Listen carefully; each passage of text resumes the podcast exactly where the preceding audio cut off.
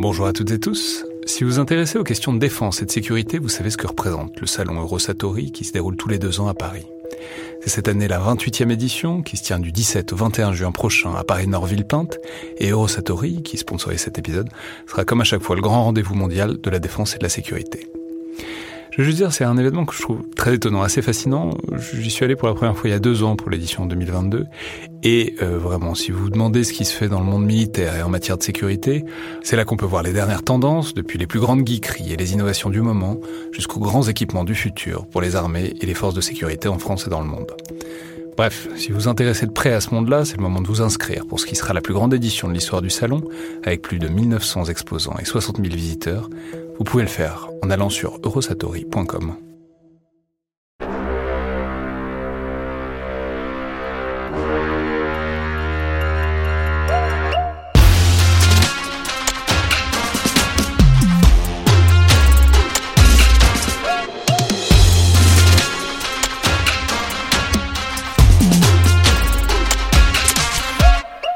Bonjour à toutes et tous et bienvenue dans le Collimateur, le podcast de l'Institut de recherche stratégique de l'école militaire, l'IRSEM, consacré aux questions de défense et aux conflits armés.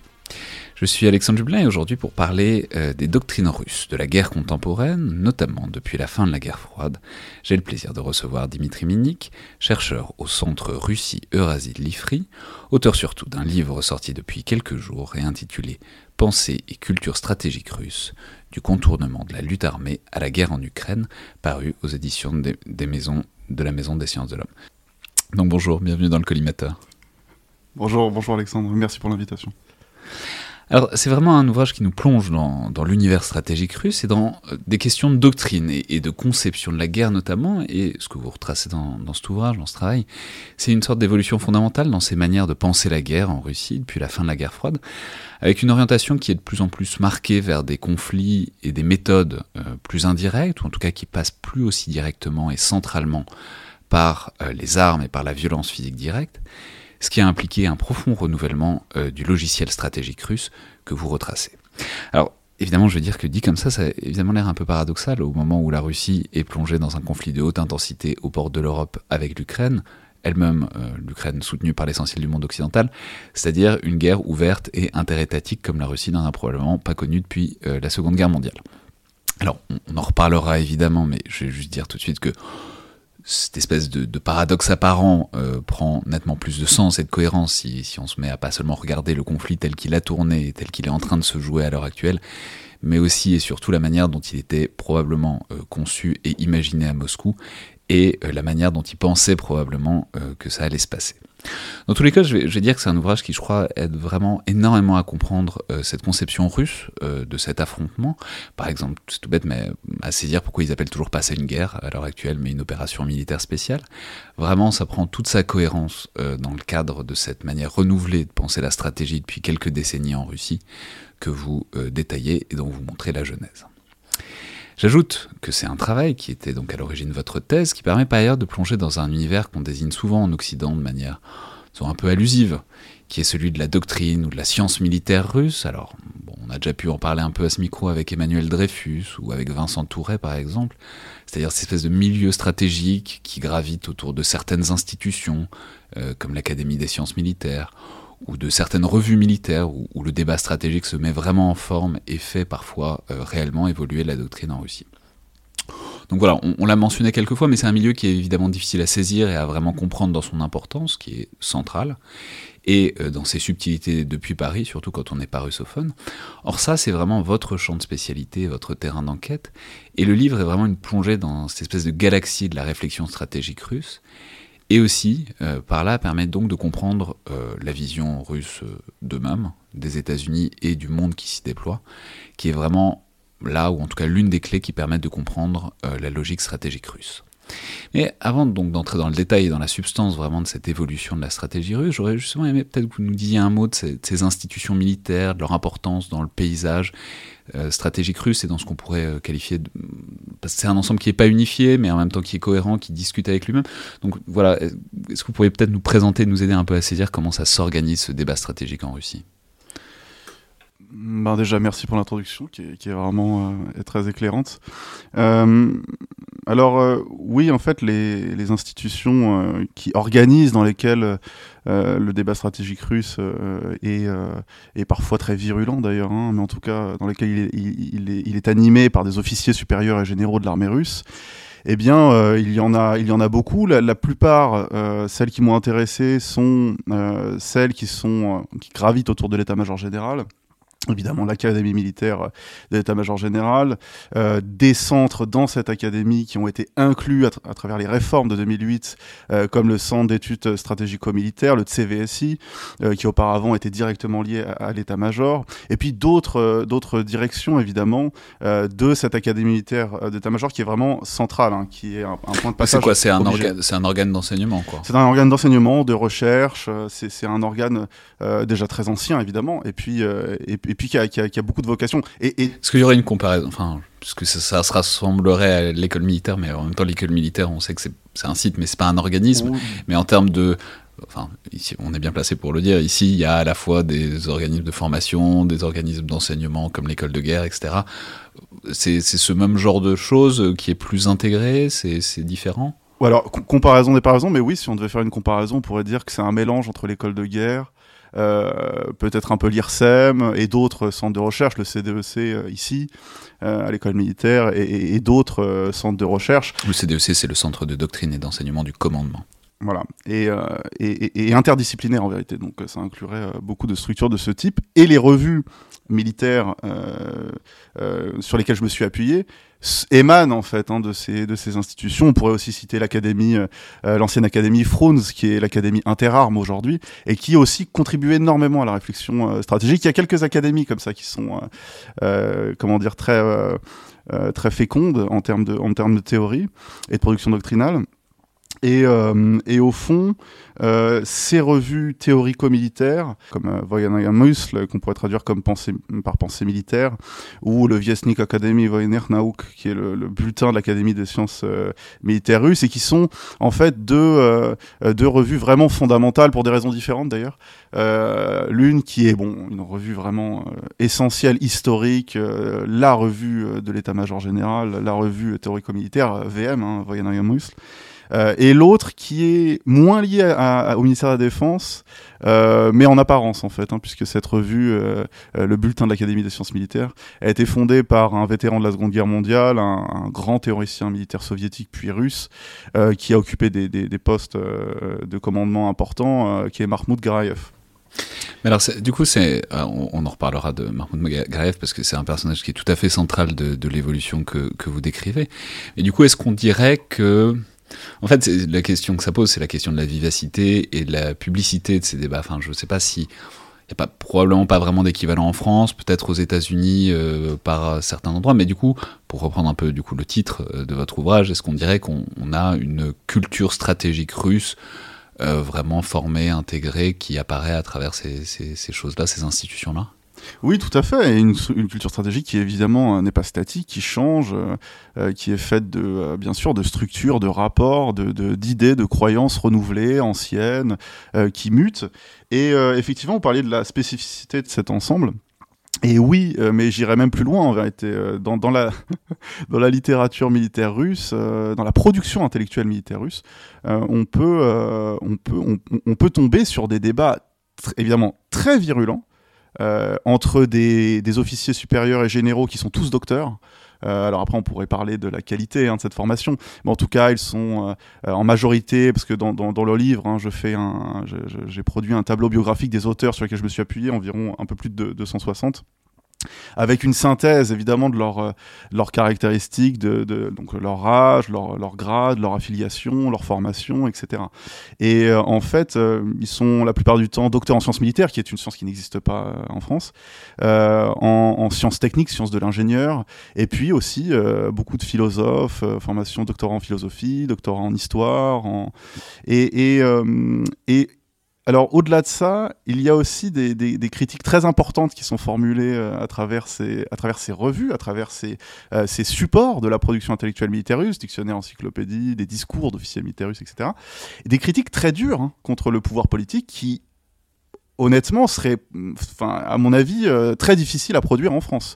Euh, l'éditeur n'accepterait jamais de les, de les, éditer, tout simplement.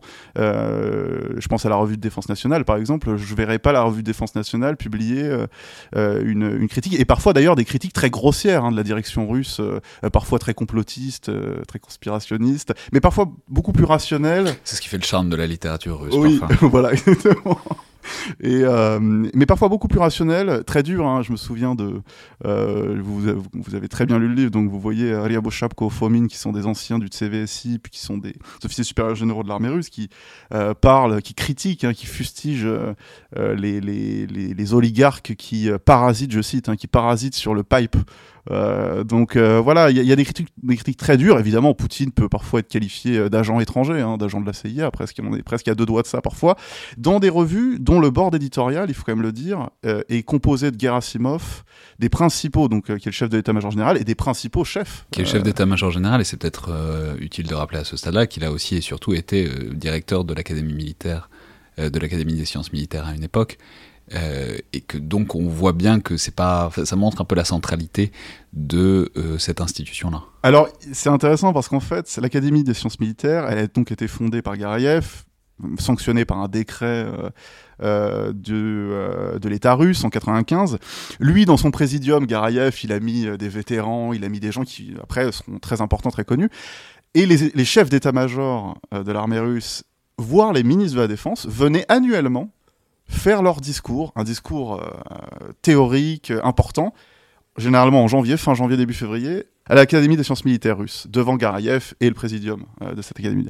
Et quand Garayev est décédé en 2019, effectivement, Gerasimov a pris la suite quelques mois après, peut-être un an après, et en fait, il a pris sous son aile cette académie, il en est devenu le, le directeur, alors que euh, ce qui est intéressant, c'est qu'avant, on parlait justement de. alors qu'il était déjà chef d'état-major. Alors bien sûr, il était déjà chef d'état-major. Je, déjà je me suis planté dans la, dans la, chronologie, mais en fait, du coup, l'académie a été en quelque sorte rattachée directement à, l'état-major. En fait, voilà, en, devenant le directeur de cette académie, cette académie a d'ailleurs probablement perdu ce qui faisait son sel, c'est-à-dire. Euh, une production euh, théorico-militaire évidemment très intéressante qui sûrement va, va, continuer, très, très instructive, euh, mais euh, parfois vraiment très très critique et, et j'allais dire, mais qui va peut-être s'estomper. Et encore, on voit que dans le présidium, Gerasimov a gardé des gens qui vraiment euh, ont, traîné dans la boue, je pense à Korabielnikov, je pense à d'autres gens comme ça, qui ont traîné dans la boue le pouvoir politique russe, soit parce qu'il n'est pas assez extrême, soit parce que euh, il est, euh, je sais pas, il vend les ressources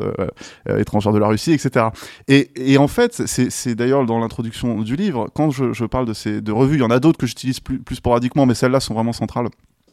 la différence, c'est que le, le, VAVN, donc le, le bulletin de l'Académie de sciences militaires, avait une forme d'indépendance euh, que, euh, que VM, euh, que, la, que VM n'avait pas en vérité. mais on verra que c'est plus complexe que ça. voilà. alors justement, donc là on a un peu une sorte de tableau général de, de, de, ce, de panorama stratégique, mais donc votre livre vraiment il parle de ce tournant de la manière dont cette stratégie russe, elle a été repensée depuis euh, l'effondrement de l'URSS globalement, dont il y a des vraies évolutions doctrinales et stratégiques qui se voient dans tout ça, et puis mais qui infusent à tous les niveaux. mais justement, pour comprendre cette évolution de cette stratégie et ce tournant, il faut peut-être commencer par placer le tableau initial, qui est celui euh, du paradigme de la réflexion stratégique, soviétique, euh, pendant la guerre froide globalement, enfin voilà, qui se stabilise à à la suite de la Seconde Guerre mondiale et puis surtout dans les années 60 et qui continue jusqu'aux années 90. Et donc ce que vous indiquez, c'est que cette conception soviétique de la guerre, c'est vraiment une conception de la guerre et de la stratégie très axée autour de la confrontation armée, la guerre pure et dure, la force militaire, des canons, des gens qui meurent, etc. Ça, c'est la guerre. Et voilà, parce que c'est axé, ben, je, vais vous laisser le détailler, mais il y a d'une part le souvenir euh, de la Seconde Guerre mondiale, de la grande carte patriotique dont on sait, dont on dit souvent qu'elle est extrêmement matricielle pour, euh, pour la stratégie, mais même pour la psyché russe euh, d'une manière générale. Et puis par ailleurs, d'une lecture assez marquée, assez particulière de Clausewitz aussi. Oui, oui, tout à fait. En fait, la, pensée militaire. Ce qui m'a intéressé, d'ailleurs, le livre s'ouvre là-dessus. Euh, il s'ouvre avec un, livre qui avait été euh, publié, enfin, je veux dire, dont qui avait été dirigé par le maréchal Sokolovski, qui avait été chef de l'état-major. Et ce qui m'a intéressé dans cet ouvrage, c'est la façon justement dont il définissait la guerre. il y a une, une façon beaucoup plus raide à partir de ces années-là, début des années 60 euh, de, euh, de, définir la guerre. En fait, pour Sokolovski, la guerre, c'est la lutte armée, point final. Euh, ceux qui essayent d'introduire dans le concept de guerre des réflexions sur la lutte non militaire, sur les luttes militaires indirectes, les luttes non armées en général, sont au fond des formes de soit des, des complices stupides de, de, de l'Occident, l'Occident qui a, en fait, si on, si on, si on en croit Sokolovski, hein, l'Occident a quasiment demandé à Lidl Art de produire son ouvrage pour tromper, pour tromper l'Union soviétique. Et, euh, et, voilà, enfin des gens. Basile Lidolard, rappelons que c'est un personnage par ailleurs compliqué dont l'œuvre serait à relire avec des pincettes, mais qui est notamment l'un des théoriciens, en tout cas on en a fait un des grands théoriciens de la stratégie indirecte dans la seconde moitié euh, du XXe siècle. Je dis parce que c'était un, journaliste et il aurait bidonné un certain nombre de choses. Enfin bon, peu importe. La, figure de Lidl est problématique, mais en tout cas il est resté comme une sorte d'emblème de la stratégie indirecte, voire euh, les stratégies de guérilla d'interaction. Enfin bon, bref, de penser les conflits euh, autrement que ce qu'on appellerait aujourd'hui de la haute intensité. Tout, et ça, ça plaisait pas à Sokolovski. Tout à fait, ça plaisait pas du tout à Sokolovski. Et, euh, et en fait, Lidl Art, c'est intéressant. En fait, vous avez raison dans votre examen critique de la, de la figure de, de Art, mais en fait, il est, il est, ce qui, ce qui m'a intéressé, c'est qu'il est un symbole de, cette, de, de, l'approche indirecte, de la stratégie indirecte. D'ailleurs, ils n'arrivent pas trop à faire la différence entre stratégie et approche indirecte. Ils confondent un peu, euh, grossièrement, pour, on le dire comme ça, d'ailleurs, je le dis comme ça dans le livre, euh, ils confondent un peu la vision de et celle d'André Beaufre, euh, qui est un théoricien euh, militaire français, et qui lui a évidemment a théorisé la stratégie indirecte, mais qui l'entendait de façon différente de l'idée. Mais bon, il mélange un peu tout ça, et on aura l'occasion de parler de la qualité de leur production, justement, peut-être peut un peu après, mais Effectivement, donc cette pensée militaire soviétique, elle est essentiellement tournée, axée autour de la lutte armée, les définitions de la guerre euh, qui sont produites à l'époque, euh, sanctionnées évidemment par euh, Sokolovski, mais par plein d'autres. En fait, Sokolovski, il, il, rédit un peu, effectivement, il rédit un peu le, concept, mais il y avait des débats depuis très longtemps en fait sur le concept de guerre en Union soviétique, déjà dans les années 20, les questions, la, la façon dont le marxisme-léninisme s'imbriquait avec la façon de faire la guerre, etc il y avait l'idée que euh, euh, soit c'était un art, soit c'était une science, soit un peu des deux. Euh, et puis au bout d'un moment, dans, une, dans une réunion, il me semble que c'est Trotsky qui avait dit qu'il n'y avait pas une manière marxiste-léniniste de réparer une serrure ou de lasser ses souliers. Donc en fait, il y avait il y a beaucoup... Et ces débats, c'est très intéressant parce que ces débats des années 20 continuent dans la pensée militaire russe post-soviétique. Et ça, c'est très intéressant. En fait, le marxisme-léninisme, euh, c'est un dilemme qui a été repéré euh, déjà dans les années 50, à, l'époque où justement Sokolovski impose cette, euh, cette vision et d'autres. nous sommes tous marxistes, mais nous avons une position différente sur la centralité de la lutte armée. Alors d'où ça vient en fait, tout ça? Ça vient du fait que Lénine a adoubé la vision clausewistienne de la guerre dans une certaine mesure. Alors, il a essayé de, bricoler ça euh, artificiellement en prétendant, alors qu'il y a des études le, le mettent en doute, hein, en prétendant que Clausewitz euh, s'est appuyé sur la dialectique hegelienne. Et donc, euh, forcément, entre Hegel hein, et, les marxistes, il y a une grande histoire d'amour, mais une histoire de haine aussi, puisque apparemment, Hegel marchait sur la tête et il fallait le remettre sur ses pieds. Enfin, en tout cas, sa, sa dialectique. Et donc, donc en fait, par Lénine, il y avait de toute manière, Lénine a, comment dire officialisé euh, le fait que la théorie militaire soviétique devait s'appuyer sur les conclusions euh, de Clausewitz. Bien sûr, Lénine tronque les conclusions de, Clausewitz, notamment la continuation de. Euh, de... Ce que j'allais dire, c'est le problème de, enfin, c'est comme tous les textes sacrés en fait. Il faut, il faut, Clausewitz c'est tout à fait un texte sacré de ce point de vue-là. C'est il faut, faut l'interpréter et il faut le, il faut négocier avec le texte pour qu'il ait du sens au quotidien. Et c'est une vision, c'est une interprétation possible de ce qui est, enfin, Clausewitz, on peut trouver aussi euh, tout à fait Clausewitz, qui, vous le citez d'ailleurs dans le bouquin, dit, euh, qui à un moment écrit que la guerre a une nature caméléonienne, caméléonienne, c'est pas, facile à dire, euh, pas tellement plus que Clausewitz d'ailleurs, non mais que, et que donc, donc on pourrait trouver aussi tout à fait des choses en sens inverse dans Clausewitz. Mais dans tous les cas, on a au cours de la guerre froide cette espèce de doctrine, de corpus un peu sévère, un peu fermé, un peu verrouillé, qui euh, revient à dire que la guerre, c'est comme ça, c'est des canons de, de l'affrontement direct, et euh, c'est pas autrement et le reste c'est éventuellement les trucs du KGB si on veut mais c'est pas euh, pas la doctrine c'est pas la stratégie russe quoi. Non non mais tout à fait et, euh, et en fait l'adoubement de, de, par Lénine de Clausewitz vous avez tout à fait raison de dire que c'est une figure tutélaire et que forcément elle est et mais le problème c'est que de si vous voulez, de, de, de, de la vision, de l'adoubement de, cette, de, de la principale maxime de Clausewitz, euh, euh, la continuation de la politique par d'autres moyens, les militaires... La guerre et la continuation voilà, la, la, les, les, militaires soviétiques, eux, vont interpréter cette, euh, cette comment dire, cette, euh, cet examen, enfin en tout cas cette, cet adoubement par Lénine, je ne sais pas trop comment le dire autrement, ils vont l'interpréter comme Lénine a adhéré au fait, à l'idée que les moyens violents dont parlait Clausewitz étaient violents et donc, à armés, car la violence n'est qu'armée. Donc en fait, il y, a des, ponts comme ça qui sont faits, et à la chute de l'Union soviétique, euh, dans les dictionnaires, les encyclopédies militaires officielles, etc., on a purgé les éléments purement idéologiques, mais Clausewitz est resté au centre. Si bien qu'on peut toujours se demander si, et je pense que c'est le cas, j'en parle dans, deux chapitres dans, la thèse, euh, dans le livre, pardon, en fait, on peut se demander si citer Clausewitz, c'est pas citer Lénine aussi pour eux ça fait ça fait moins bien, ça, fait ça fait peut-être moins euh, moins sérieux dans la littérature euh, post-soviétique euh, de russe post-soviétique de citer euh, Lénine et donc on, on cite Clausewitz. S'attaquer à Clausewitz, c'est évidemment être euh, pareil, peut-être un peu anti anti-léniniste, anti-marxiste, anti-marxiste-léniniste. Et c'est la raison pour laquelle les, les révisionnistes que j'évoque dans la thèse, qui sont euh, des, des, des, des officiers supérieurs généraux, qui veulent réviser le concept de guerre justement pour dépasser cette espèce de dogme militaro-marxiste eh bien, eux-mêmes euh, on s'appuie systématiquement sur Clausewitz. Euh, ce qui après se perd d'ailleurs.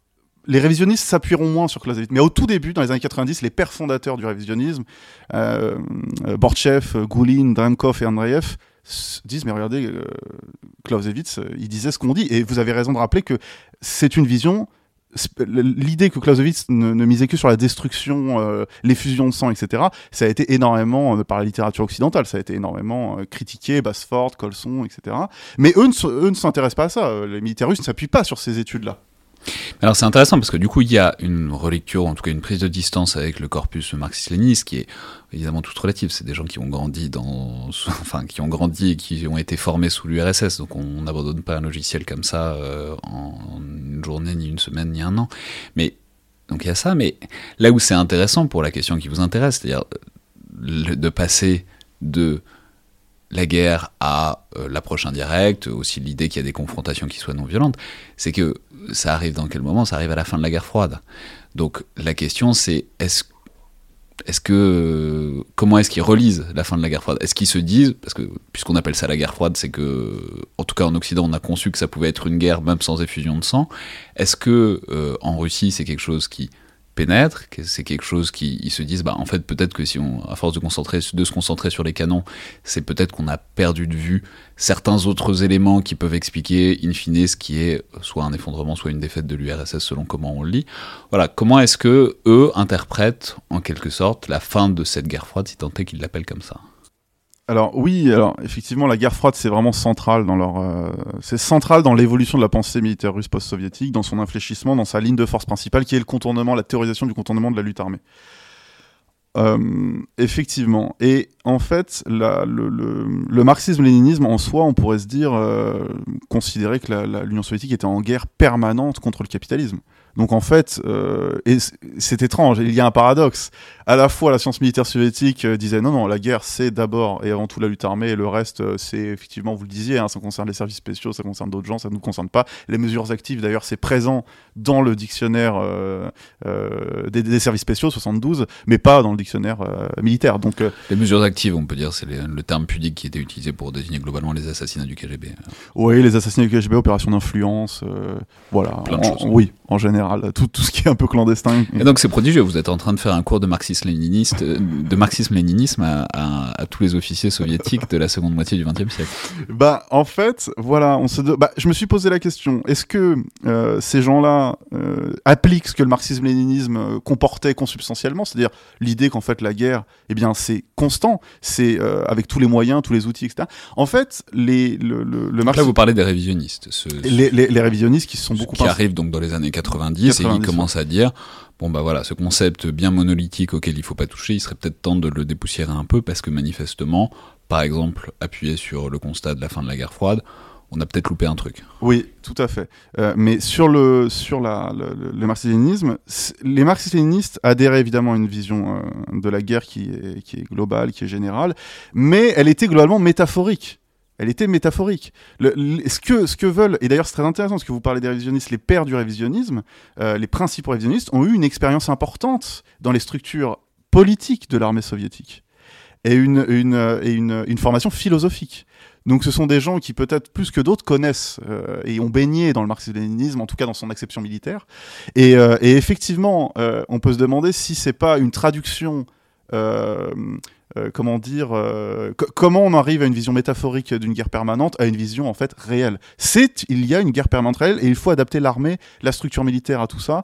Et cette guerre est réelle et permanente. Eh bien, vous avez tout dit, c'est la guerre froide. La guerre froide est chez eux, comme dira Danilenko, hein, un, des, plus grands révisionnistes radicaux qui, euh, qui, a, qui a influencé la, la pensée militaire russe post-soviétique, qui, dit, qui parlera de cette guerre comme étant incompréhensible et incomprise.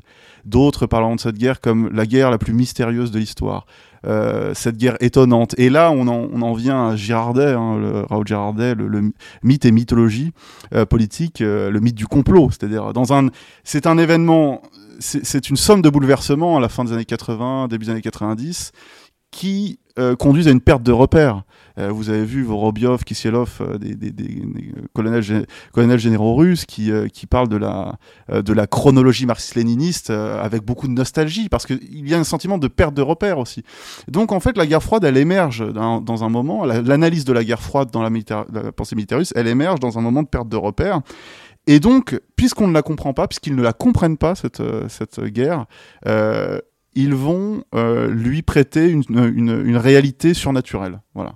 Ils vont une année surnaturelle. Mais à ça, on en reparlera parce que ça, va faire émerger évidemment toute la vision du monde que la Russie, enfin que la stratégie russe porte en elle encore aujourd'hui, qui nous explique, enfin qui explique beaucoup de choses euh, sur la guerre en Ukraine et sur euh, d'autres choses plus largement. Mais donc voilà, dans quelle mesure, combien de temps ça prend, comment est-ce que ça infuse, et dans quelle mesure est-ce qu'il y a aussi des forces inverses, des tensions, des résistances?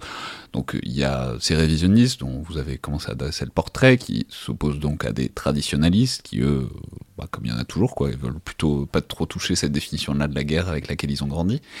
Euh, voilà, comment est-ce que comment est-ce que ce combat, cette lutte intellectuelle se fait et à quel moment, si tant est qu'on puisse discerner un moment, est-ce que cette idée que, bah voilà, peut-être que la guerre ce serait aussi autre chose, ce serait aussi euh, de l'influence, ce serait aussi de la guerre, enfin, bon, plein, de choses sur lesquelles on reviendra, à quel moment, disons, ça finit par vraiment plus être une opinion marginale, mais euh, être euh, quelque chose au centre de la stratégie russe, au en tout cas au centre du débat stratégique? Alors, la guerre froide, elle est analysée par quasiment l'intégralité euh, des théoriciens militaires russes, des officiers militaires euh, et civils russes, euh, comme une, agression évidemment américaine, où sont utilisés des moyens non militaires, militaires indirects. La, différence, ce qui crée une scission entre les révisionnistes et les traditionalistes, c'est la portée qu'on a, qu'ils qu donnent à cette guerre froide. Pour les révisionnistes, la guerre froide, et d'ailleurs c'est le point nodal et introductif de leur démonstration épistémologique souvent, euh, sur euh, qu'est-ce que la guerre, qu'est-ce que la violence, qu'est-ce que tout ça. On parle de la guerre froide. Et pour eux, c'est simple. La guerre froide, c'est une guerre savamment pensée, préparée, euh, et qui, visait un seul objectif, c'est la destruction du camp socialiste, entre guillemets, hein, de, de l'Union soviétique, et qui a touché juste. Général Cheban disait la guerre froide, la victoire des États-Unis pendant la guerre froide est, la, victoire la plus grandiose de l'histoire de l'humanité. Donc en fait, il y a cette idée fondamentale. Sous-entendu parce que Victoire s'en tire un coup de feu, etc. Quoi. Exactement. Et, et, en fait, victoire la plus grandiose de l'humanité, qui dépasse d'ailleurs, vous avez vu dans, le, dans, dans, tous ces débats entre les révisionnistes et traditionalistes, conséquences qui dépassent de très loin, selon eux, les conséquences de la Seconde Guerre mondiale et de la Première Guerre, première guerre mondiale, de toute guerre mondiale.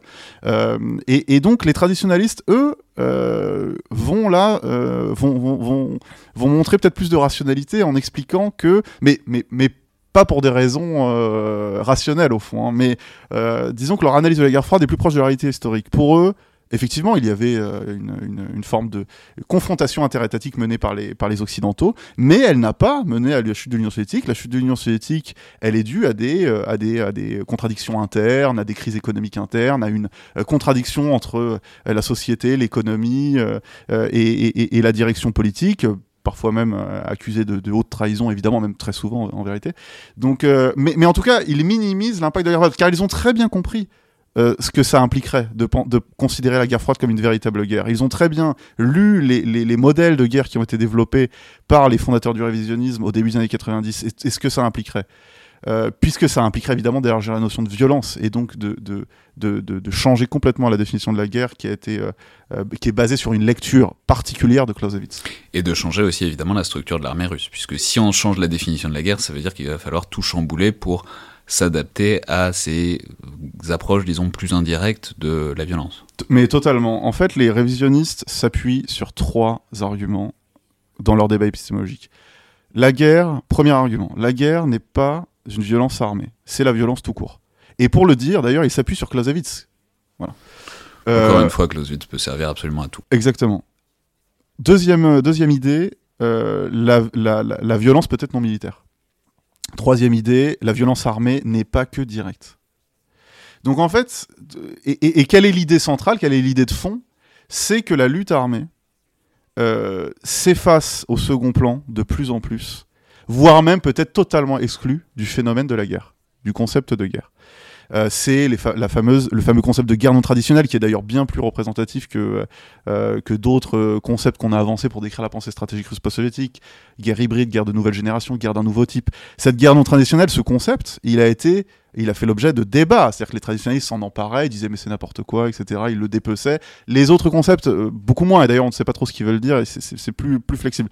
Et d'ailleurs, ce qui est intéressant, je, finis là-dessus pour ma réponse, c'est que quand Garayev, qui est un, chef de file du traditionnalisme, change d'avis, je dis bien c'est un chef de file du traditionnalisme, qui défend justement euh, une, euh, euh, une structure militaire qui, veut préserver la structure de l'armée russe, mais son appareil conceptuel aussi, sa science militaire, l'objet, le contenu et, le sujet de la science militaire russe.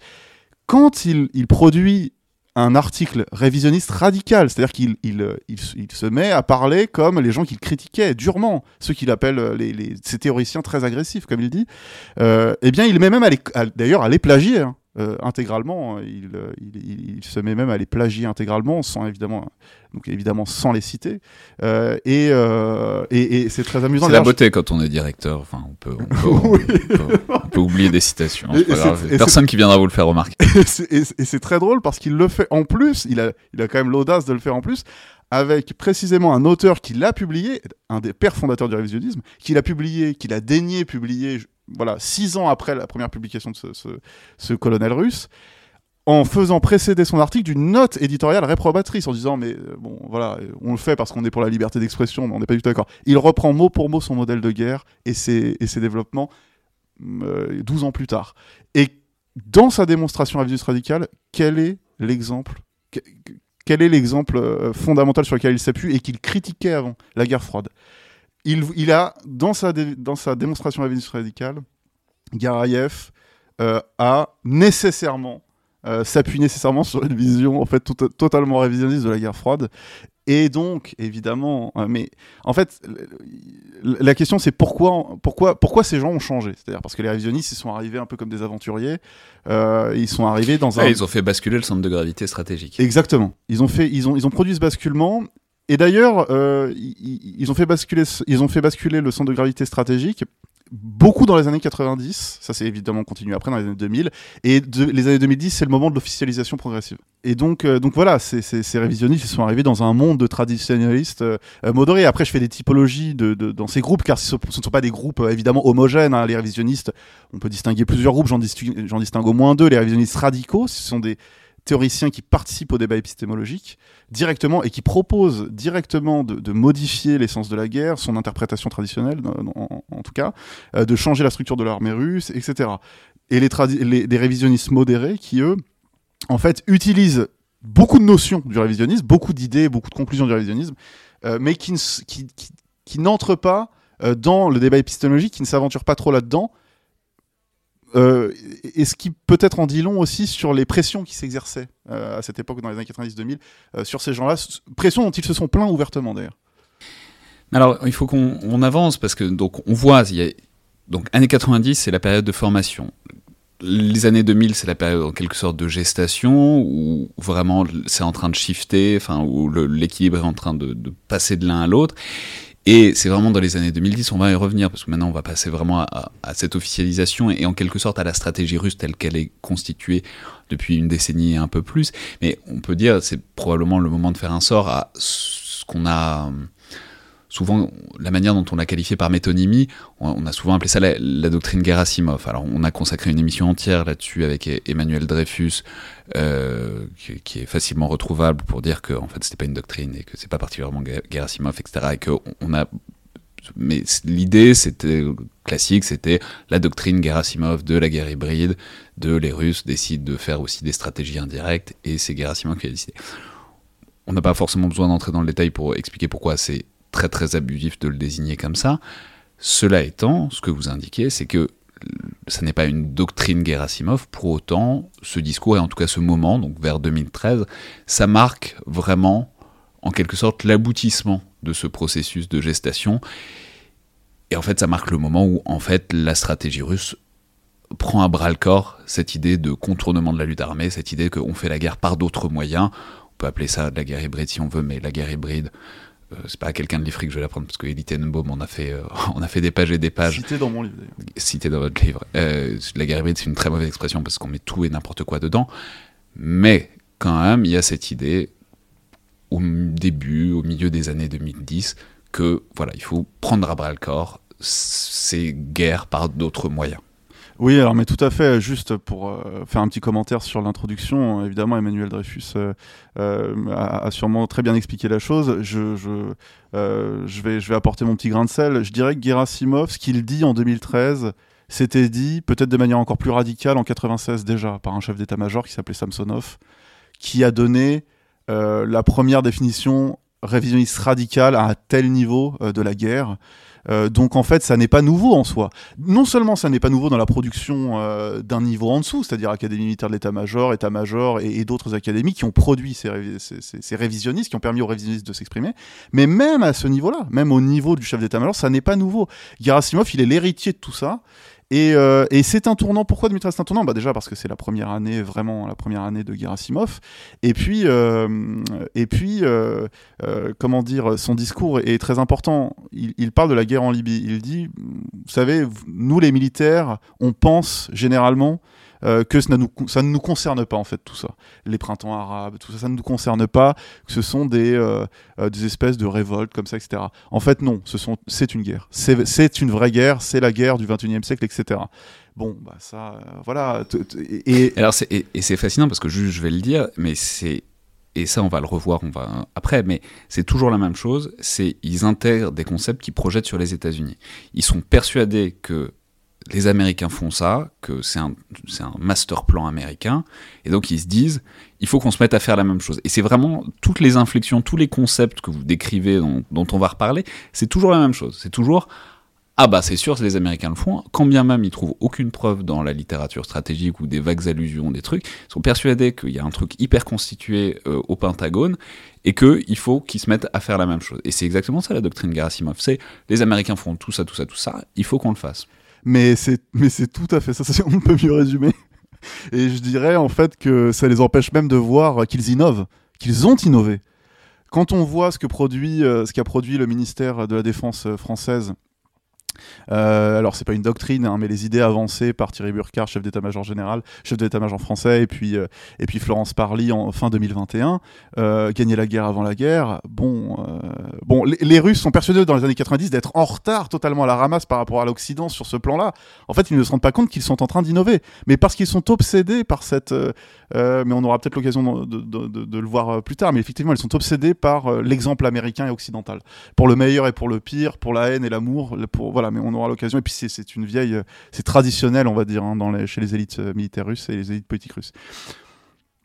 Et, euh, et je, dirais juste que oui, ce point de bascule, on l'observe à plein de niveaux hein, en 2013 avec Gerasimov, déjà lui, et puis Gerasimov finit en 2017 par parler très directement du débat épistémologique qui à mon avis est le plus important de la pensée militaire russo-soviétique, qui est le débat sur l'essence de la guerre. Il le dit, il, il, il met en exergue, il, il, met la lumière sur le débat entre les révisionnistes et les traditionnalistes.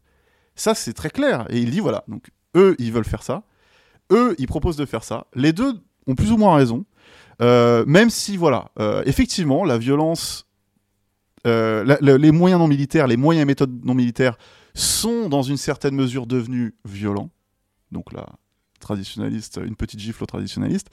Mais quand même, euh, les conflits euh, militaires contemporains ont quand même montré euh, l'importance de la force militaire. Donc on va dire qu'on va rester sur la définition de l'encyclopédie de 94. Bon, la sécurité militaire de 94, qui est une, une définition traditionnaliste, classique, modérée, voilà, de la, de la guerre. En fait, il dit ça en 2017, l'année suivante. C'est du en même temps, quoi. C'est un peu du en même temps. Et, et l'année suivante, euh, eh bien, la définition de la guerre euh, qui est officiellement adoptée est très différente de ce qu'il a dit. Euh, elle est très différente parce que euh, elle, met au centre de l'essence de la guerre non plus la violence entre parenthèses armée, elle met la violence armée et d'autres formes de violence. Mais le contenu principal reste la lutte armée.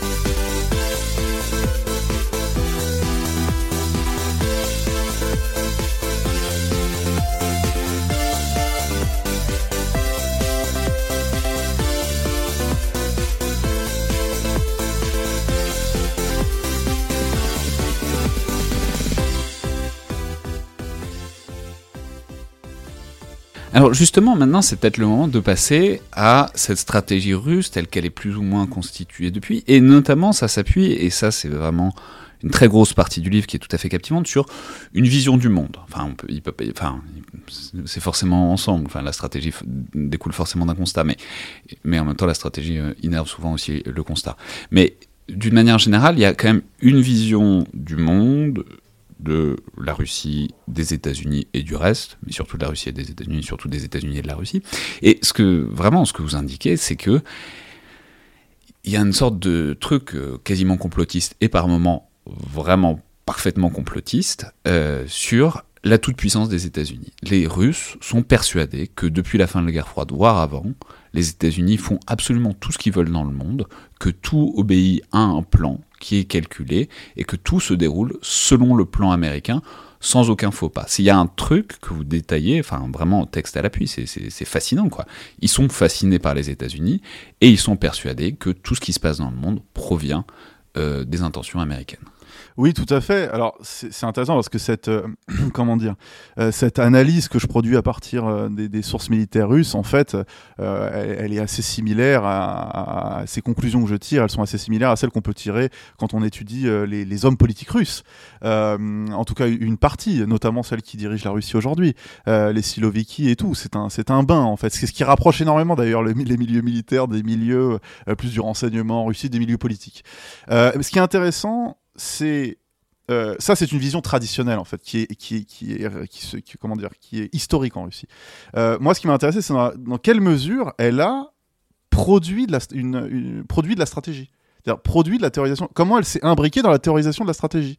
Euh, et en fait, tous les concepts de contournement, les concepts, notions, outils de contournement de la lutte armée, qui sont développés à partir des années 90, puis intégrés aux doctrines, et qui euh, comment dire, sont un peu la face émergée de l'iceberg. En, dessous, on a évidemment on a le, les débats épistémologiques, euh, la guerre froide, l'exemple de la guerre froide, l'observation des stratégies occidentales, et la perception de l'environnement stratégique, la perception de soi-même, la perception de la Russie. Euh, donc effectivement, moi ce qui m'intéressait, c'est comment cette perception de l'environnement stratégique, où l'Occident occupe une place majeure, mais, mais, mais, pas, mais pas totale. C'est-à-dire que ils, ont des croyances centrales qui émergent euh, de, leur, production intellectuelle. Euh, je, pense qu'on peut, en retenir deux là pour, pour, ce, pour cet exercice. C'est le monde est hostile par principe à la Russie. Donc on voit bien que ça dépasse l'Occident. Euh, parfois, si vous voulez, il y, a toute une partie où j'évoque la définition diffuse des ennemis, parce qu'on est vraiment là-dedans. Euh, ça peut être des oligarchies, ça peut être euh, des, même parfois des ennemis, ah, même pas nommés en vérité. Euh, les Occidentaux, bien sûr, sont sur le podium, ils occupent la première place du podium. Parfois, ça peut être la Chine aussi. mais la différence entre ce qu'on attribue, ce qu'ils attribuent à l'Occident et ce qu'ils attribuent à la Chine, c'est qu'ils ne diabolisent pas la Chine. Euh, ils peuvent considérer la Chine comme étant une puissance menaçante, mais ils s'appuient sur des arguments euh, situationnels. Euh, c'est-à-dire des, euh, des, contradictions économiques internes, euh, une soif territoriale, mais des choses voilà, qu'ils considèrent comme pragmatiques, logiques, mécaniques. chez les Occidentaux, alors là, on, se retrouve avec une diabolisation radicale qui est alimentée par toute l'histoire de la Russie, qui ne date pas ni de Poutine, ni de l'Union soviétique, ni même de Nicolas II.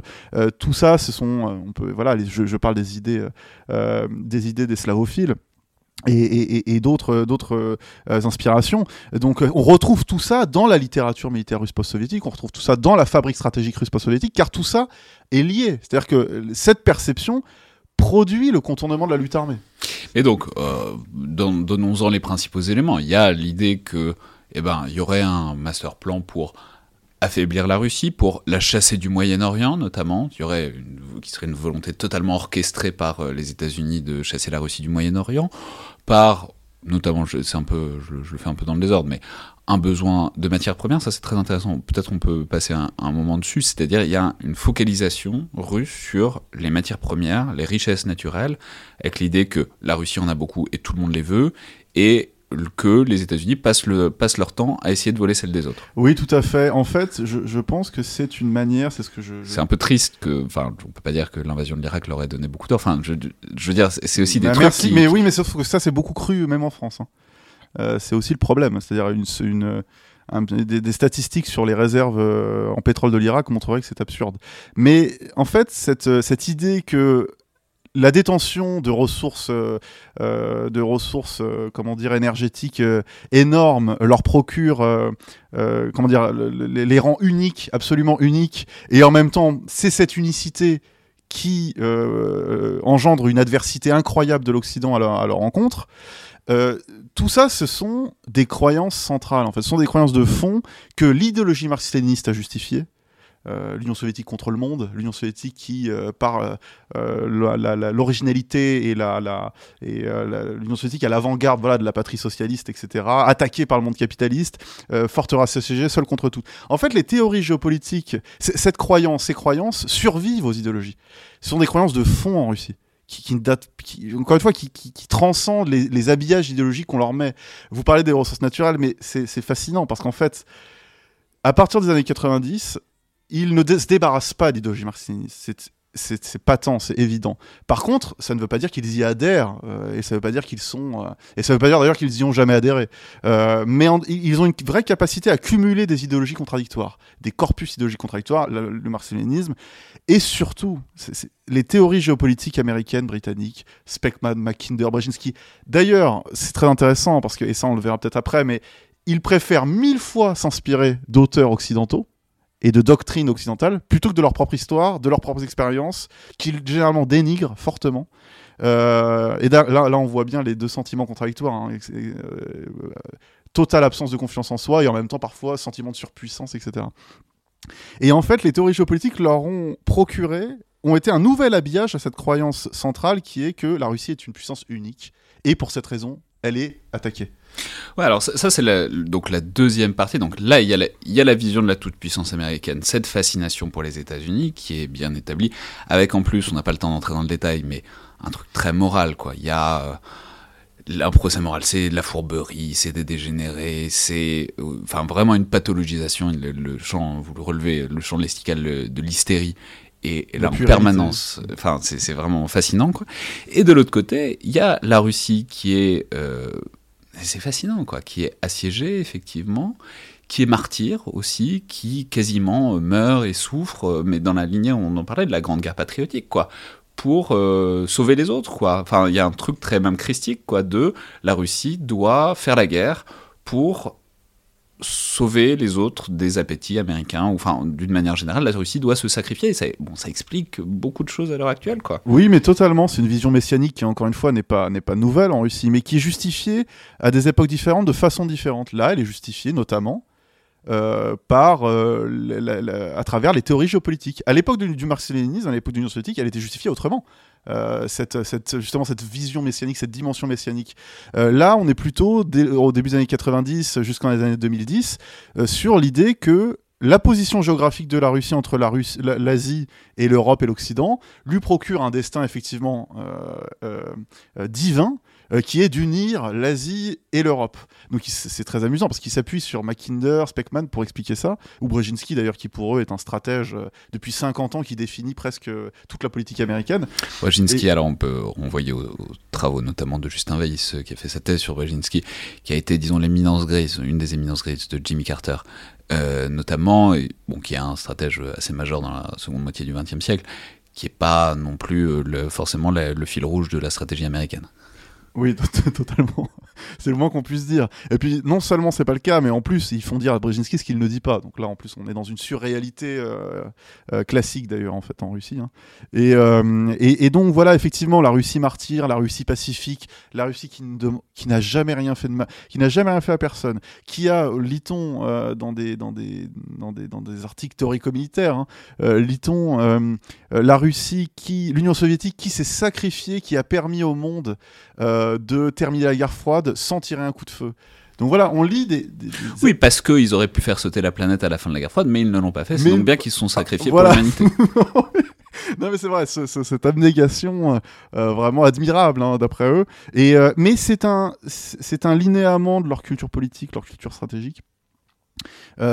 qui est reproché d'ailleurs, hein, qui, est, qui, est, vertement reproché de plus en plus dans les années 2000-2010, c'est l'idée, c'est de dire arrêtez, arrêtons de gaspiller nos ressources euh, pour aider la Terre entière. Parce que pour eux, ils aident la Terre entière. Hein. Pour eux, ils, aident ils ont aidé le tiers-monde, ce qu'on appelait à l'époque de la guerre froide le tiers-monde, euh, contre euh, l'Occident. Et on voit que de toute façon, toutes ces réflexions sont restées, toutes ces réflexions ont muté, mais globalement sont restées là. On les voit émerger avec la guerre en Ukraine, mais en fait, elles existent depuis bien longtemps. Le procès en nazification de l'Occident, de l'Ukraine, vous voyez que dès les années 90, l'Occident est assimilé au nazisme sans aucun problème.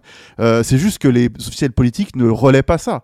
Euh, mais ce terreau existe. Euh, le, terreau antisémite existe. Vous parliez euh, de, des ressources naturelles qui sont au centre des réflexions stratégiques russes. Mais oui, mais en fait, ça arrive avec les théories géopolitiques et immédiatement, euh, eh bien, c'est un, c'est un, un exutoire à, tout, à tous les fantasmes qui existent depuis très longtemps en Russie, mais qui réapparaissent justifiés d'autres manières. Par exemple, Tsikhounov, la, le milliard d'or, la, la, fameuse théorie du milliard d'or, qui est une théorie du complot qui a été intégrée à la théorisation stratégique russe. Expliquez-nous ça. Qui est une, une théorie du complot. Alors, le milliard d'or, donc c'est une théorie qui a été développée en Russie dans les années 90 D'autres disent, bon, c'est pas forcément très fiable. D'autres disent que ça a été, ça a émergé en Union soviétique dans les années 80, ce qui est, ce qui est possible. Hein. Mais en tout cas, ça a émergé à une époque où euh, comment dire, l'Union soviétique était en très grande difficulté et à l'époque du club de Rome, on se rendait compte qu'il y avait une surpopulation terrestre et qu'il fallait peut-être euh, penser à, diminuer euh, cette population. Et, donc là, dans le, mode de pensée des, le mode de pensée et les croyances des, des, des, officiels militaires russes et même des théoriciens militaires russes est telle que pour eux, en fait, il s'agissait d'un plan, d'un plan d'extermination de tout ce qui ne fait pas partie de l'Europe de l'Occident, ce qu'ils appellent le milliard d'or. C'est-à-dire laisser un milliard de personnes sur, euh, en Occident, voilà, en Occident, euh, en Europe principalement, et tous les autres pays, tous les autres peuples devront être réduits artificiellement, soit par la famine, soit par l'extermination, euh, et devenir des, ce qu'ils appellent des, des appendices de matières premières. Donc en fait, juste des réservoirs de matières premières, etc. Et ça, ce sont des vieilles peurs qui, qui ressortent euh, de cette façon avec l'arrivée des théories géopolitiques. Voilà. Et, euh, donc, évidemment, tout ça est du baratin. Et, et dans, cette, euh, et, dans, cette, dans ces développements, dans cette théorisation du milliard d'or, qui ensuite est, totalement intégrée à la, théorisation stratégique dans les années fin des années 90 début 2000 eh bien il y a l'idée que je cite un, passage rapidement pas, pas, assez fidèlement à mon goût hein, mais ça va être euh, euh, cette théorie du milliard d'or n'a pas pu être euh, élaborée par des, membres, par des croyants de la religion, des religions chrétiennes, ni de, la religion islamique, ni de l'hindouisme. Point. Voilà, et puis après, deux lignes après, il nous parle de Jacques Attali. Donc, donc voilà. c'est aussi l'antisémitisme est très, est très, est très prégnant dans, dans la littérature militaire russe. Plus largement, on peut dire que tout ça, ça débouche donc sur une stratégie, et notamment sur des concepts stratégiques qui sont intéressants et dont il faut peut-être qu'il faut peut-être détailler un peu à présent, qui sont enfin, on l'a déjà dit, mais c'est toujours à la fois en miroir et en observation de l'Occident, notamment tout ce qui touche à la guerre informationnelle. Ce qui est intéressant, c'est que vous le pointez très bien à un moment, vous dites, mais c'est bizarre parce qu'en fait, à l'époque soviétique, ils avaient des concepts sans problème pour ça. Par exemple, les guerres informationnelles, on pourrait parler des Meskirovka, quoi. C'est les lecteurs de Tom Clancy de, Tempête Rouge. Voit très bien ce que c'est. C'est donc globalement des manipulations pour faire croire à des choses, etc., etc. Bon, mais ça, ils ont les mesures actives. On en parlait tout à l'heure du KGB. Euh, pareil, on pourrait, euh, on pourrait dire que c'est des concepts qui étaient déjà là, qui étaient déjà travaillés, qui étaient déjà dans les dictionnaires, etc., etc., pour penser ce contournement de la lutte armée, ces autres manières de faire la guerre. Et en fait, ils mettent tout à la, à la benne, quoi, et ils réutilisent des concepts américains, mais passer au tamis euh, des obsessions russes. Et notamment, ils ont un truc qui est fascinant. On, va pas passer quand même deux minutes dessus, parce que c'est vraiment marrant, quoi. Ils ont des trucs sur les guerres psychologiques, quoi. Et euh, qui modifient, qui, qui passent, qui moulinent sous la forme de pseudosciences. Euh, c'est des trucs de programmation neurolinguistique, ça confine parfois à la médiumnie ou à la télépathie, voire à l'astrologie. Enfin, il y, y, a des trucs, enfin, et ça, et c'est pas si, c'est deux phares pas dingues dans un coin, enfin, quand même, qui ont potentiellement de l'influence. Mais vous savez que, parce que là, en fait, vous mentionnez la partie où, justement, j'explique les, L'observation, euh, c'est la partie sur l'observation des stratégies euh, occidentales. Et en fait, effectivement, tous les, tous les concepts de première génération, des concepts de contournement de la lutte armée de première génération et de seconde génération, sont, au moins dans l'esprit des théoriciens militaires c'est ça qui compte, sont des concepts d'origine occidentale effectivement, il y avait des concepts nationaux, il y en avait plein. Euh, pour compléter ceux que vous avez, euh, listés, on pourrait parler du contrôle réflexif et d'autres concepts qui est peut-être plus utilisé d'ailleurs que les autres euh, mais mais voilà les concepts centraux c'est évidemment la guerre informationnelle mais je dirais même plus la guerre psychologico-informationnelle qui dépasse de très loin ce que la Maskirovka ou le contrôle réflexif même mais dans une moindre mesure impliquait en fait, ce sont des, ce sont des guerres qui impliquent des, reformatages entiers de société, de, psyché, de, psyché, etc. La guerre psychologique en est le fondement. D'ailleurs, tout, c'est très intéressant parce que euh, ils analysent la guerre informationnelle à travers l'exemple américain. La guerre informationnelle américaine, elle, est, euh, elle s'est beaucoup penchée sur la cybernétique, elle s'est beaucoup penchée sur les infrastructures. Euh, et, les, les, Russes, eux, en croyant copier les Américains, vont lui donner une acception psychologico-subversive totale et massive Euh, il se trompe lourdement puisque c'est pas du tout dans cette, euh, ce- c'est pas du tout une acception américaine. Mais ils sont persuadés que euh, c'est euh, américain. Et en fait, ça en Ils appellent ça donc la psychotronique. alors ça, ça- et ça en dit beaucoup plus long sur eux que sur les Américains, du coup, évidemment, on l'a bien compris. Et dans cette conceptualisation de la guerre psychologique et, et psychologico-informationnelle, évidemment, il y a le concept de guerre. Alors pas de guerre psychologique, d'armes psychotroniques, de psychotroniques, euh, qui date. euh, J'ai toujours pas vraiment réussi à savoir à quoi ça correspondait dans leur esprit, mais globalement, c'est se servir de trucs plus ou moins, enfin, qui, leur apparaissent scientifiques, mais évidemment qu'ils le sont pas du tout au sens euh, commun du terme, pour transformer une population plus ou moins en zombie. Enfin, Alors, mais c'est tout à fait ça. Je vais vous donner des petits exemples amusants. C'est euh, apprendre à parler à des dauphins, c'est détruire des logiciels informatiques par la pensée, c'est grimper sur les. Je cite, hein, euh, bien sûr. C'est grimper sur les murs comme un lézard, manger de l'herbe et, et être un super soldat qui peut résister à tout. C'est tout ce charabia qui, et vous le disiez très bien, n'est pas une affaire de, de deux alcooliques euh, de l'Académie militaire d'état-major.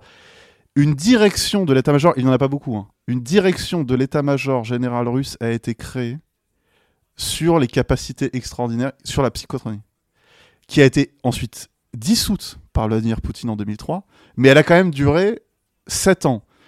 Il n'y a pas si longtemps, dans la pensée militaire russe, il y avait une production euh, qui, euh, euh, d'un colonel russe, bon, qui, dont, on n'a pas voulu donner trop d'éléments biographiques, mais qui visiblement est un vétéran des guerres de Tchétchénie et qui a traîné, dirons-nous, qui a eu des activités euh, dans les services spéciaux russes, et qui lui évoque euh, ça sans complexe et sans problème, en disant que oui, mais c'est très connu euh, de toute façon dans les services russes, etc. de toute façon, c'est très connu aux États-Unis. Et, et, et justement, mais justement, en fait, c'est très intéressant parce que ils ont développé la psychotronique dans les années euh, 70 et ils ont l'Union soviétique avait mandaté euh, des experts pour justement examiner la rationalité scientifique de cette psychotronique. Je vais pas donner trop de détails, voilà.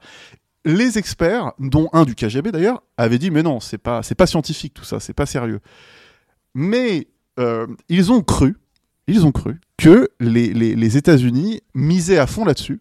Euh, et dépensé énormément d'argent pour développer la psychotronique qui effectivement c'est de la pseudoscience quoi tout simplement la PNL y est associée etc la PNL, c'est la programmation neurolinguistique. On n'a pas besoin d'entrer dans le détail. Voilà. Ceux qui veulent pourront aller sur Wikipédia et ils passeront un moment très, probablement très long et un peu glauque, mais Oui. ça, existe. Oui, et, euh, et en fait, les États-Unis s'y sont mis aussi parce qu'ils croyaient que les Soviétiques s'y mettaient. Enfin bon, tout ça, c'est. Les États-Unis ont fini par abandonner sous- tous ces trucs-là dans les années 90, mais les Russes, pas du tout. En fait, c'est la grande différence.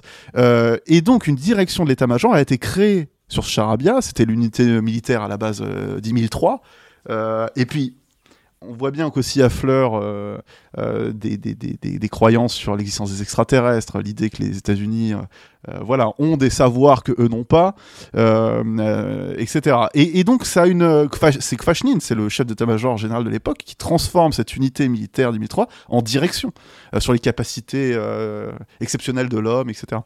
Mais non, là on se marre, parce que c'est amusant, mais on peut dire qu'il y a d'autres choses. Il n'y a pas que la psychotronique qui est projetée des États-Unis, il y a aussi des concepts qui, eux, sont beaucoup plus travaillés, qui sont beaucoup plus structurants aussi dans la pensée stratégique russe, et qui, au point d'ailleurs qu'elles entrent complètement dans le discours russe, voire même arrivent jusqu'en Europe, euh, parce que le discours russe, euh, voilà, euh, est projeté jusqu'en Europe, euh, enfin jusqu'en Occident d'une manière générale. Et la première dont il faut peut-être parler, c'est euh, alors ça entre pas, c'est ce que vous appelez les concepts de deuxième génération. C'est pas forcément dans tous les documents officiels. Enfin, en tout cas, ça émerge depuis dix ans au moins. Le premier euh, dont il faut vraiment parler, c'est le concept de révolution de couleur. Ça, c'est vraiment un truc russe, quoi. C'est un truc qu'ils ont conceptualisé en pensant que c'était les États-Unis qui le conceptualisaient. Et encore aujourd'hui, enfin, je veux dire, c'est dans tous les discours, quoi. Ils en font un truc complètement pivotal de leur stratégie et même de leur compréhension des grandes dynamiques du monde depuis 20 ans. Oui, totalement. En fait, les concepts de première génération, je les ai appelés de première génération parce que ils émergent dans les années 90 et ils sont officialisés dans les années 2000 et jusqu'en dans les années 2010. Mais c'est surtout parce que ce sont des concepts euh, stables dans la pensée militaire russe post-soviétique qui définissent bien euh, le contournement de la lutte armée. Je les cite très rapidement pour passer au concept de deuxième génération. c'est la guerre informationnelle et son acception psychologico-subversive, euh, c'est la, la, stratégie indirecte slash action indirecte, puis action asymétrique, euh, c'est les forces armées irrégulières, c'est euh, les forces spéciales, les forces d'opération spéciales, et la dissuasion stratégique, comprise comme étant proactive. Euh, ça, on en reparlera parce que c'est important, dans, notamment dans, dans, ce qu'ils ont fait en Ukraine, c'est-à-dire c'est l'idée de il faut dissuader l'action armée par des moyens non militaires. Exactement. Et euh, en tout cas, une vision duale, où les moyens non militaires ont une place et les moyens militaires indirects ont une place également, mais on le verra après, effectivement. Mais et les concepts de deuxième génération, alors là, évidemment, hein, vous avez raison de la mentionner, la, révolution de couleur, le chaos contrôlé, et d'autres hein, qui sont eux des vrais concepts, soft power, guerre hybride.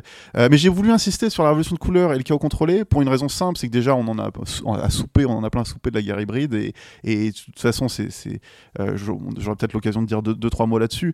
Euh, je trouve que la révolution de couleur et le chaos contrôlé définissent bien mieux la manière, la fabrique stratégique russe, la manière dont un concept euh, et, euh, est importé, travaillé et produit ensuite euh, et bien fini dans la pensée stratégique russe. Donc oui, la révolution de couleur, c'est un événement, ce sont plusieurs événements qui sont très différents, qui ont des points communs, des points communs que j'évoque dans le livre, mais des points communs rationnels que les, pensées, les penseurs militaires russes ne ne, relève absolument pas. Euh, pour eux, ce sont effectivement des stratégies, une stratégie américaine, des actions américaines et occidentales euh, bien, bien pensées, bien rodées, selon un plan bien conçu, euh, les analystes américains, je cite, ont le don de préscience, hein, si, si, l'on en croit les, les forceurs militaires. Donc, euh, euh, donc... donc il y a un peu tout. Il y a la Tunisie, enfin, il y a l'Ukraine en 2004, les printemps arabes, l'Ukraine 2014.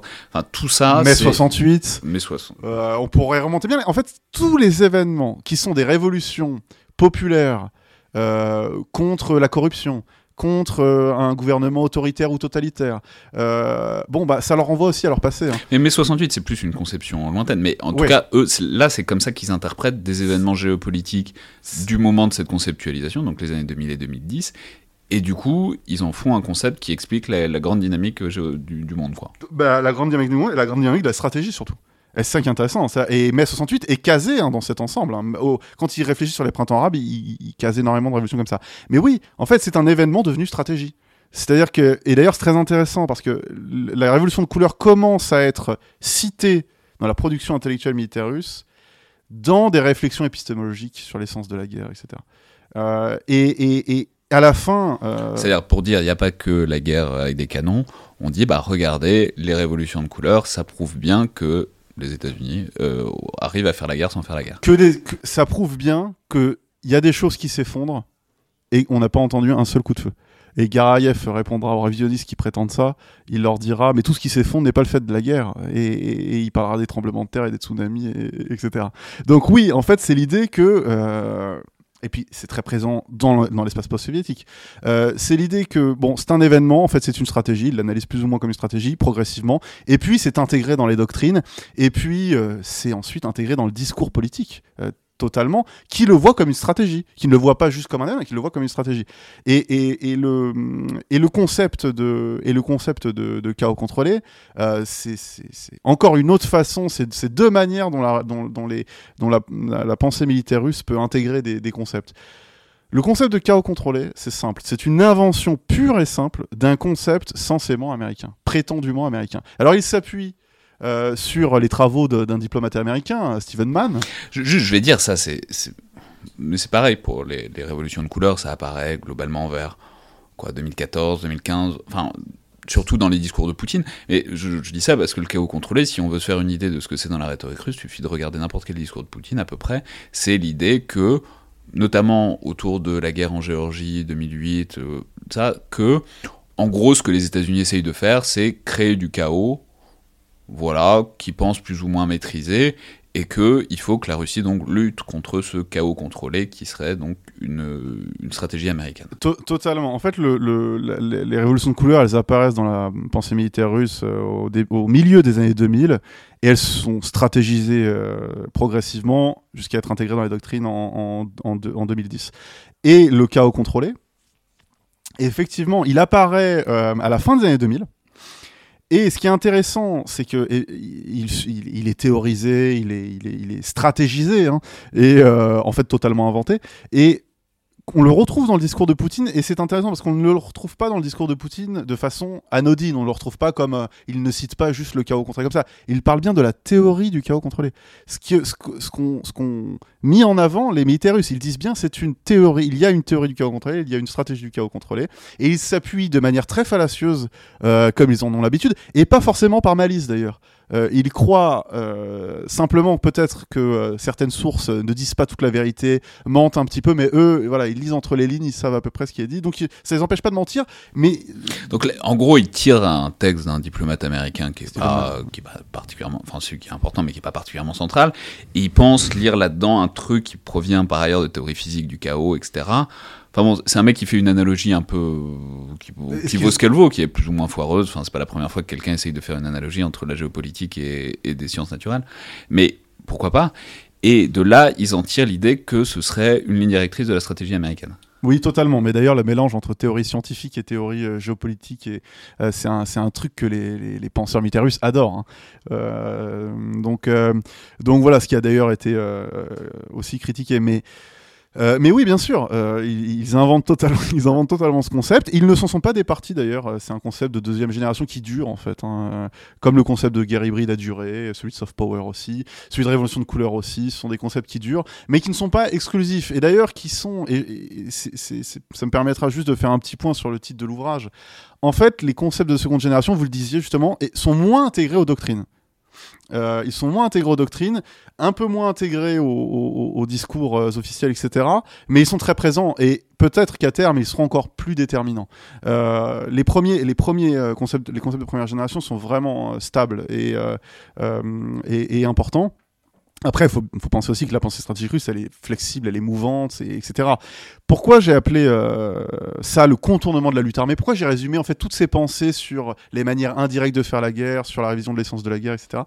Euh, pourquoi je l'ai appelé contournement de la lutte armée? Mais c'est pour sortir. Euh, déjà, ça me paraissait très cohérent, et puis c'était pour sortir aussi d'une impasse dans la recherche sur la pensée militaire russe, qui en fait euh, euh, pour plein de raisons, mais je pense que la première raison, c'est que les gens qui s'intéressent à la pensée militaire russe déjà sont peu nombreux, ce qu'on peut peut-être comprendre aussi, hein, euh, la pensée stratégique russe. Et puis par ailleurs, peu maîtrisent le russe. Donc ils s'appuient sur des, vers, sur des, sur des traductions anglaises, sur des, sur des sources anglaises. Bon, pourquoi pas? Moi, les trois quarts de mes sources sont en russe et j'ai utilisé de façon très prudente des sources anglaises traduites du russe, etc. Et souvent, d'ailleurs, j'avais des doubles et, j'ai retrouvé des doubles plus tard, etc. Euh, donc, il y, avait une barrière de la langue. Et quand on étudie des textes, euh, voilà, quand on est au plus près des textes, des doctrines, quand on est au plus près des, des, nuances du vocabulaire, etc., c'est fondamental de, lire ça en russe. Et en fait, euh, on, a, on a longtemps, euh, vous parliez de, doctrine Gerasimov, de, de, guerre hybride et tout, tous ces concepts ne sont que des nuances d'un phénomène beaucoup plus large qui est pensé le contournement de la lutte armée. Ce sont des nuances, ce sont des catégories qui sont émiques, ce sont les catégories des acteurs que j'étudie, qui ne sont pas des catégories euh, englobantes. En fait, ce sont des, ils, font partie du problème, si, j'ose dire. Ils font pas partie de la solution. Donc, euh, le contournement, le, concept de contournement de la lutte armée englobe tout ça. Et c'est ma catégorie voilà qui me paraît plus euh, qui me paraît plus pertinente. Et ça me permettait voilà de sortir d'une impasse euh, de, la recherche de plus, une impasse de plus de 10 ans sur en fait euh, que fait la Russie guerre hybride pas guerre hybride doctrine Gerasimov pas doctrine Gerasimov. D'ailleurs j'explique qu'en fait la doctrine Gerasimov faudrait mieux parler de, tropisme hein, et de tropisme du contournement de la lutte armée mais alors maintenant, ça nous amène, enfin, évidemment, en arrivée, j'ai eu une sorte de compassion pour vous, parce que je, parce qu'évidemment, cette thèse, elle n'a pas commencé, euh, elle a pas commencé il y a un an. Et donc, vous avez rajouté probablement un chapitre, vous avez euh, à votre thèse sur la guerre en Ukraine. Bon, pour les auditeurs qui pensent avoir un podcast sur la guerre en Ukraine, je suis, désolé, ça arrive au bout d'une heure dix à peu près. Euh, mais en même temps, enfin ça, on en fait déjà suffisamment souvent des trucs de décryptage instantané. mais là, l'idée, c'est de donner de la profondeur. Et on va voir en fait que c'est très cohérent parce que, je l'ai dit au début, mais vous en parlez, vous donnez de la cohérence, tout ça. Donc, ce que je disais au début, c'est effectivement que ça peut avoir l'air bizarre. C'est un conflit typique de la haute intensité au milieu de tout ce contexte stratégique que vous nous détaillez depuis euh, une heure sur les aspects hybrides, les aspects informationnels de la guerre, etc. On va contourner la lutte armée et paf, on, arrive dans le bourbier euh, ukrainien et on en est à compter les T-64 et les T-62. Ça, peut avoir l'air euh, paradoxal. Mais et j'ai commencé à le dire, c'est c'est parce qu'on en prend vraiment l'ultime dénouement, en tout cas le dernier en date de cette, euh, de cette affaire, c'est-à-dire en oubliant, comme on le fait peut-être un peu trop souvent, que c'est notamment un conflit qui a commencé en 2014 au moins, euh, cette guerre euh, en Ukraine, et que... Enfin, guerre, bon, bref, c'est compliqué, mais que pendant très longtemps, de 2014 à 2021 au moins, ce que vous nous indiquez, c'est que en fait, ce conflit ukrainien, cette opposition avec l'Ukraine, cette tentative, même ce conflit tout à fait ouvert dans le Donbass, c'est apparu aux stratèges russes, au contraire, comme un triomphe de cette stratégie indirecte, de ce contournement de la lutte armée.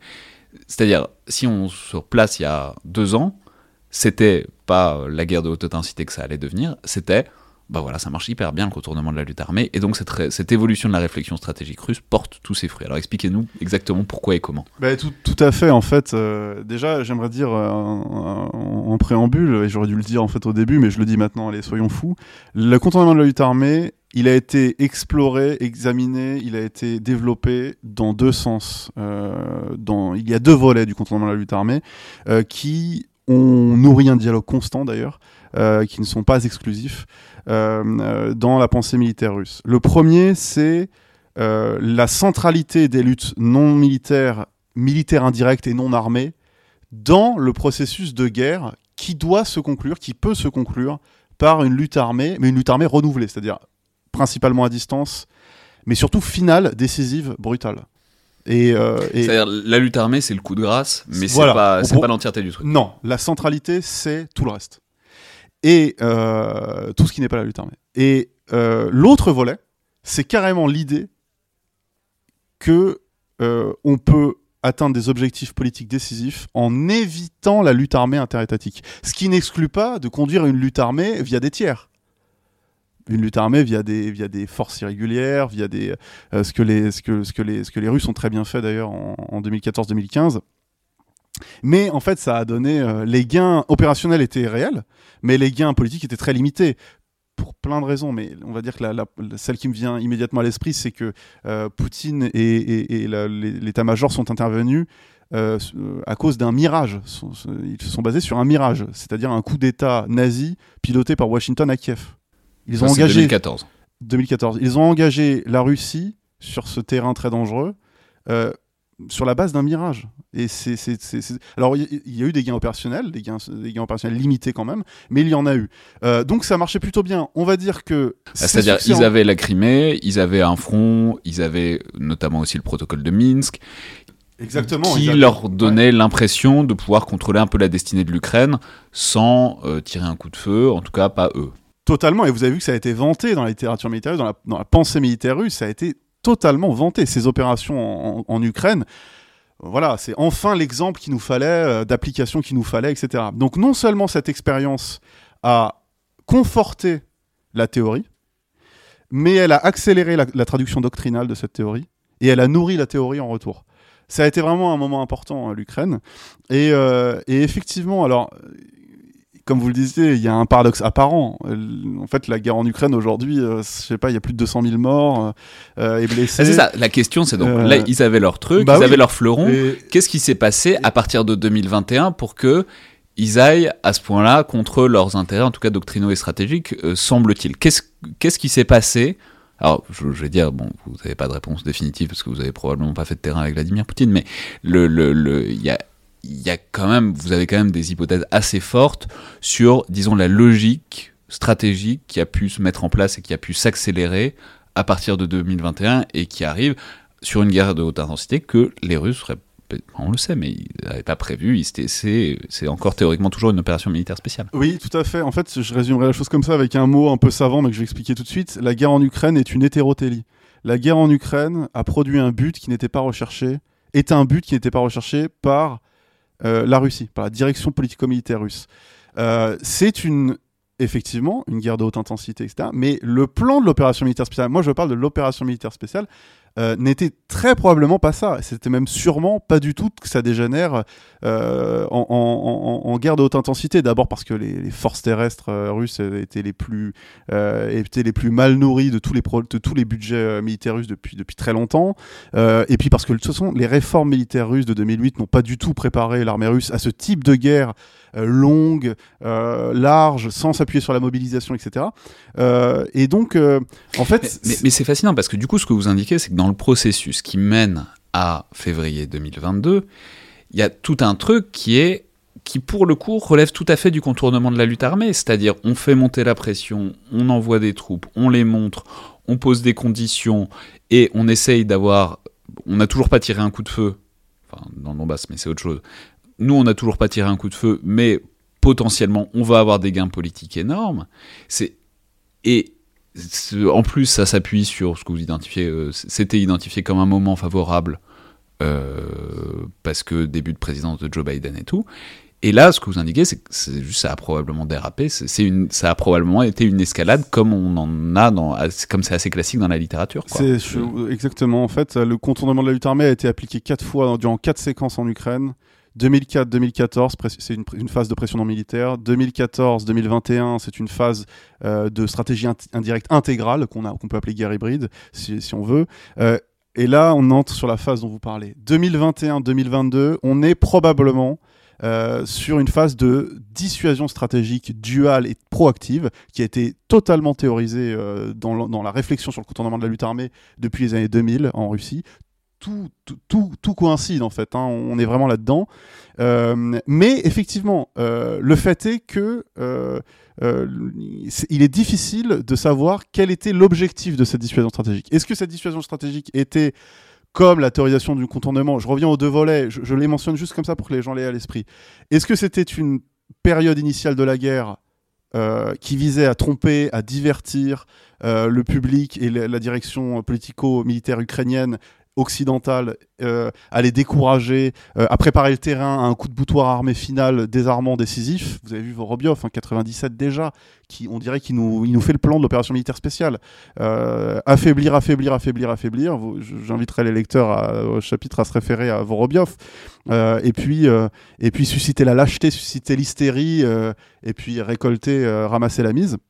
Donc, euh, en fait, la, théorisation du contournement de la lutte armée, elle se voit aussi dans cette euh, phase de dissuasion stratégique des ultimatums qui sont théorisés, prévus. Ultimatum, puis invitation à la négociation, euh, menace d'invasion, menace de brutalité militaire, puis en fait invitation effectivement au dialogue, déploiement de troupes, puis retrait des troupes, puis redéploiement, etc. la démonstration de force, démonstration de la force et de la présence militaire. Et on a vu que que, tous les espaces dominés par la Russie étaient intégrés dans cette dissuasion stratégique, de la Syrie à la Crimée, à l'Abkhazie, euh, à Kaliningrad, etc. À la Biélorussie. À la Biélorussie, à la Transnistrie, tout ça a été intégré et d'ailleurs est ponctuellement encore utilisé aujourd'hui euh, quand les, Russes craignent une invasion ou une percée euh, de l'armée ukrainienne. Et, en fait, la question qui se pose, c'est qu'ensuite il y a eu l'opération militaire spéciale. L'opération militaire spéciale, elle et est. donc ça, c'est une phase, vous, vous en avez parlé un peu rapidement tout à l'heure, mais c'est ce qu'on pourrait appeler la dissuasion active parce que pour plein de raisons qui tiennent à l'équation stratégique russe, ils sont persuadés qu'il y a le danger que, encore une fois, les États-Unis sont tout puissants, donc euh, ils risquent de prendre l'Ukraine, bon, peu importe. Donc, il faut les dissuader, mais la dissuasion, elle est active. Donc, pour, va, pour être sûr d'obtenir la paix, on va balancer toutes nos armées aux frontières de l'Ukraine, parce que c'est le bon moyen de dissuader. Et là, bah, manifestement, ils avaient relativement mal évalué ce que ces coups de pression-là allaient faire à l'Ukraine.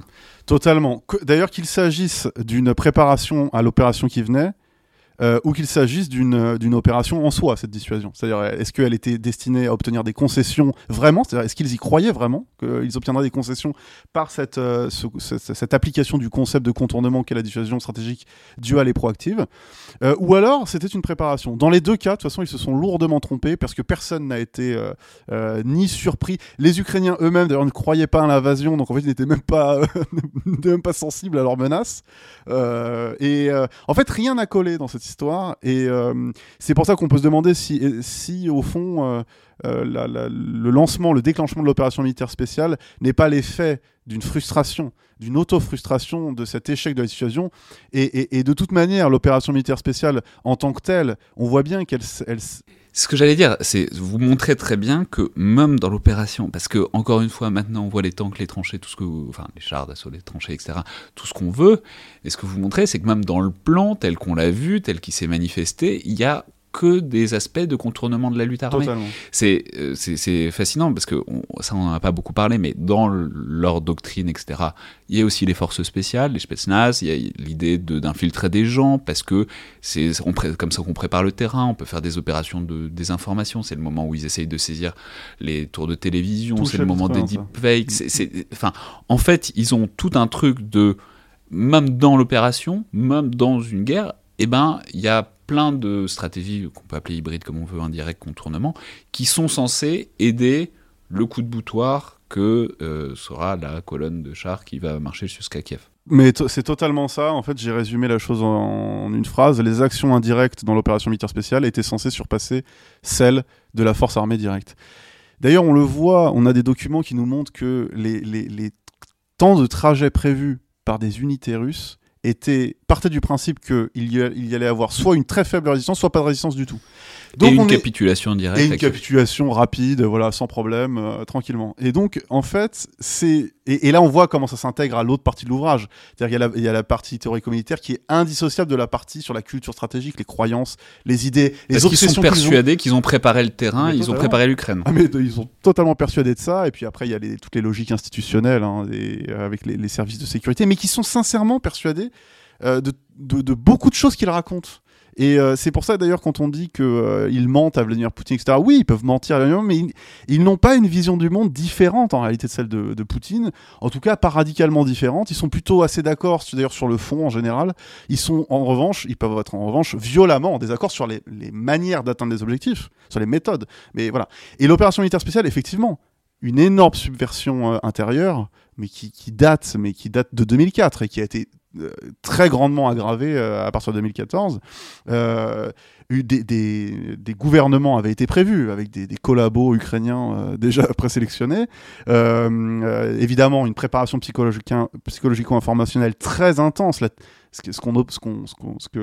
à quoi le public russe a été soumis à partir de 2014 surtout, c'est euh, complètement inédit. C'est- un matraquage continu euh, des mêmes arguments sur l'Ukraine, sur les États-Unis, sur la, la puissance de l'Occident, etc. Et, euh, et euh, bien sûr des attaques cybernétiques et euh, des, des, des projets, des projets plus d'action plus directe d'enlèvement de Zelensky, de le tuer, de tuer des, des membres du gouvernement, etc. Et tout ça qui sont donc ce qu'on appelle la stratégie indirecte. quoi. Bah, c'est ça, ce sont des éléments stratégiques indirects. Et c'est pas parce que c'est en plein milieu d'une percée de chars que c'est, ça en est moins de la stratégie Mais indirecte. totalement, mais en fait, c'est pour ça que je parle de contournement de la lutte armée. Et, et- et en fait, c'est une, c'est toute la partie du contournement de la lutte armée avec une, une, invasion terrestre. Mais vous avez vu à, la, fin du chapitre sur l'Ukraine, euh, pour, pour, euh, j'invite évidemment les lecteurs à se, à se rapporter au, chapitre précédent quand j'évoque le plan de, de le plan de, le plan de guerre type qui avait qui a été formulé par le chef de l'état-major de le chef de la de l'académie militaire de l'état-major chef adjoint et le chef du CVSI plus important centre de doctrine euh, et d'études stratégiques russes bon ben euh, ils ont il y a huit étapes la guerre traditionnelle, ils le disent bien d'ailleurs, la guerre traditionnelle, et ça c'est 30 ans de théorisation du contournement de la lutte armée. La guerre traditionnelle, c'est une partie finale de, de ce modèle type de guerre d'un nouveau type, de guerre d'un niveau supérieur, d'ailleurs il l'appelle comme ça. C'est la partie finale et pas obligatoire. Et vous voyez, toutes les étapes, c'est que du contournement. Toutes les étapes, c'est que du contournement de la lutte armée. Et la force militaire est progressivement utilisée de manière directe. Jusqu'à, il parle même de l'invasion euh, du territoire, qui n'est pas nécessaire, qui n'est pas forcément nécessaire, mais qui est possible, et qui est censé détruire les derniers centres de résistance armée. Vous voyez, ils sont pas dans une logique où l'armée, euh, l'armée de terre, euh, Paradoxalement, ils sont pas dans une logique d'invasion. Ils Mais sont ils- dans voilà, une sont- logique de basculement. Euh, Totalement. C'est vraiment une question de. C'est pas une question de destruction des forces armées ennemies, c'est plutôt une, une question de, de présence, de basculement, d'effet psychologique euh, de la présence des troupes.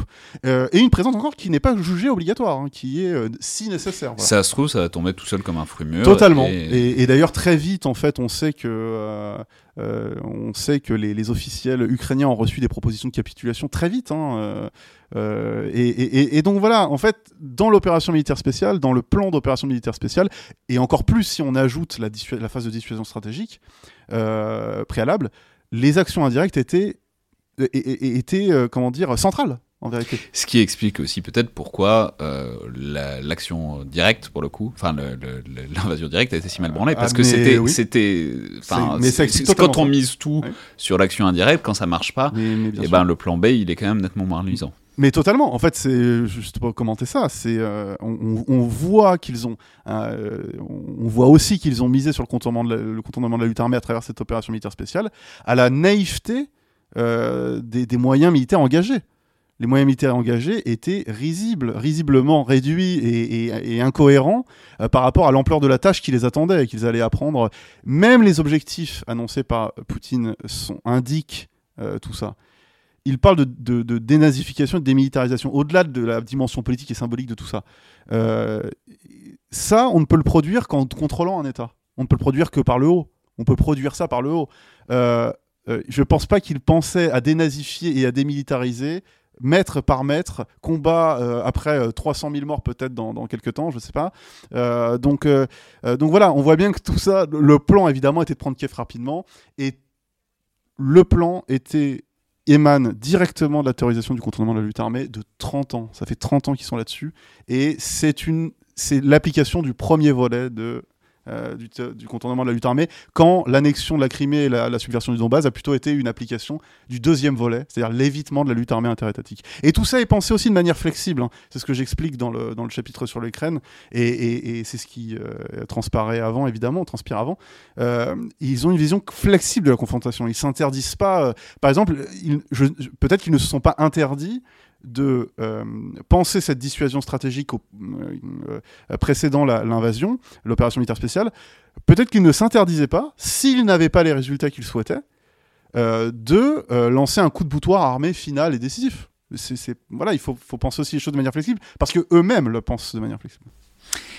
Alors, du coup, maintenant, c'est le dégagement et c'est encore moins certain que, que ce qu'on vient de dire, puisqu'on on conjecturait déjà un peu à l'instant. Mais voilà, quelles conséquences est-ce que vous pensez que vont être tirées de tout ça? Parce qu'on voit que, comme tout, on peut l'interpréter de deux manières différentes. On peut soit dire, soit c'est tout ce qu'on disait, c'est-à-dire, euh, bon, le contournement marche pas, ou en tout cas n'a pas marché, et ben, du coup, on va en revenir à la, euh, la guerre de haute intensité, donc c'est là-dessus qu'il faut miser, il faut rechanger le concept de guerre, etc.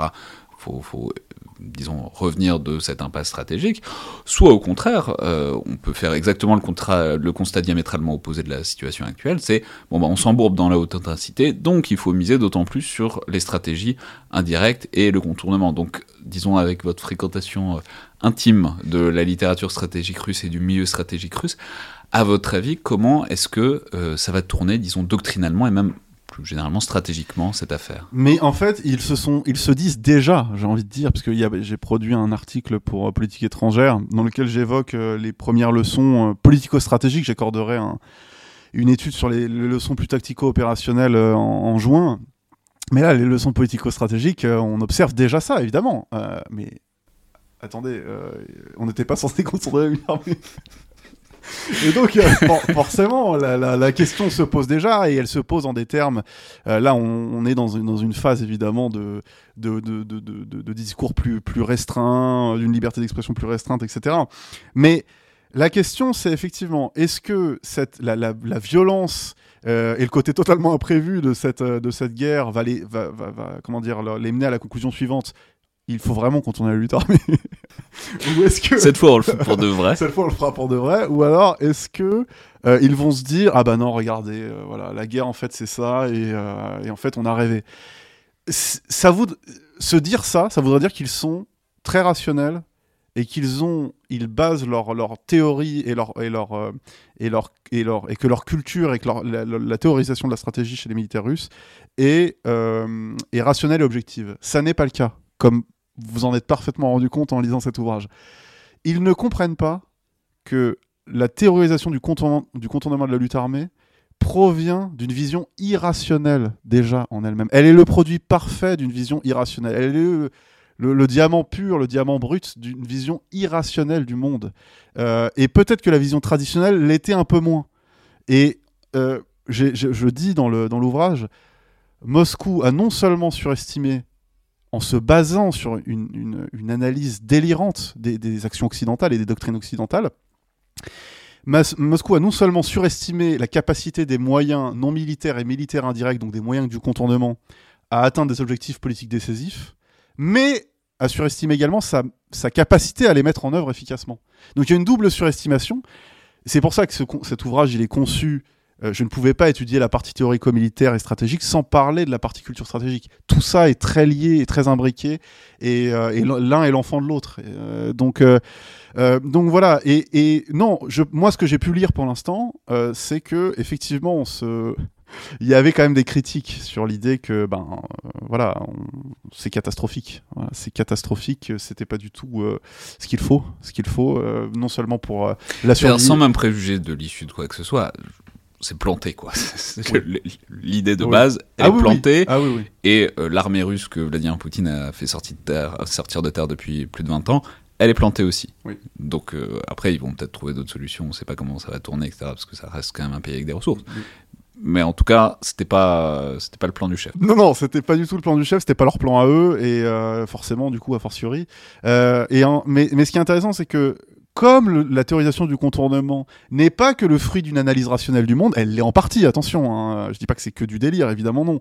Euh, c'est une, analyse rationnelle, par exemple, de la conflictualité à l'époque de la mondialisation, euh, à l'époque euh, de la sanctuarisation nucléaire de l'Europe et des endroits qui veulent influencer, etc. etc. Mais c'est tout aussi cette partie rationnelle. Mais comme ça n'est pas, qu'une, comme ça n'est pas que de la rationalité, qu'il y a beaucoup de...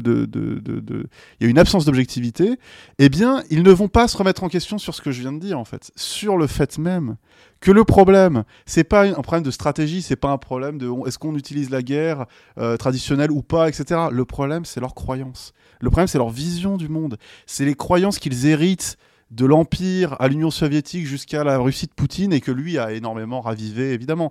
Mais ce sont les croyances qui se. et, les, modes d'opposer, leur mode de pensée. je, les, lecteurs pourront voir une petite partie euh, dans les annexes où j'évoque des faux documents qui sont savamment utilisés, des faux discours, etc. Il nie l'autonomie de l'individu. Il euh, voilà et, tout ça euh, crée et participe de la, stratégisation, de la théorisation stratégique dans l'armée russe et donc ensuite chez les politiques russes. Donc en gros, ils vont pas s'en sortir comme ça. Non, probablement pas. Merci beaucoup Dimitri Minik. merci, merci beaucoup Alexandre. Je rappelle donc les références de cet ouvrage paru aux éditions de la Maison des sciences de l'homme. Pensée et culture stratégique russe du contournement de la lutte armée à la guerre en Ukraine. C'était donc le collimateur, le podcast de l'Institut de recherche stratégique de l'école militaire. Je vous rappelle que toutes les remarques et commentaires sont les bienvenus par mail sur les réseaux sociaux de l'IRSAM, tout comme une note, appréciation, commentaires et retours sur les outils notamment d'Apple Podcast ou de SoundCloud. Merci à toutes et tous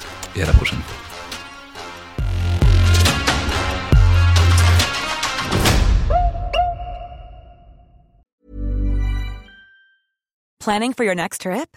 Elevate your travel style with Quince. Quince has all the jet setting essentials you'll want for your next getaway, like European linen, premium luggage options, buttery soft Italian leather bags, and so much more. And is all priced at 50 to 80% less than similar brands. Plus, Quince only works with factories that use safe and ethical manufacturing practices. Pack your bags with high-quality essentials you'll be wearing for vacations to come with Quince. Go to quince.com/pack for free shipping and 365-day returns.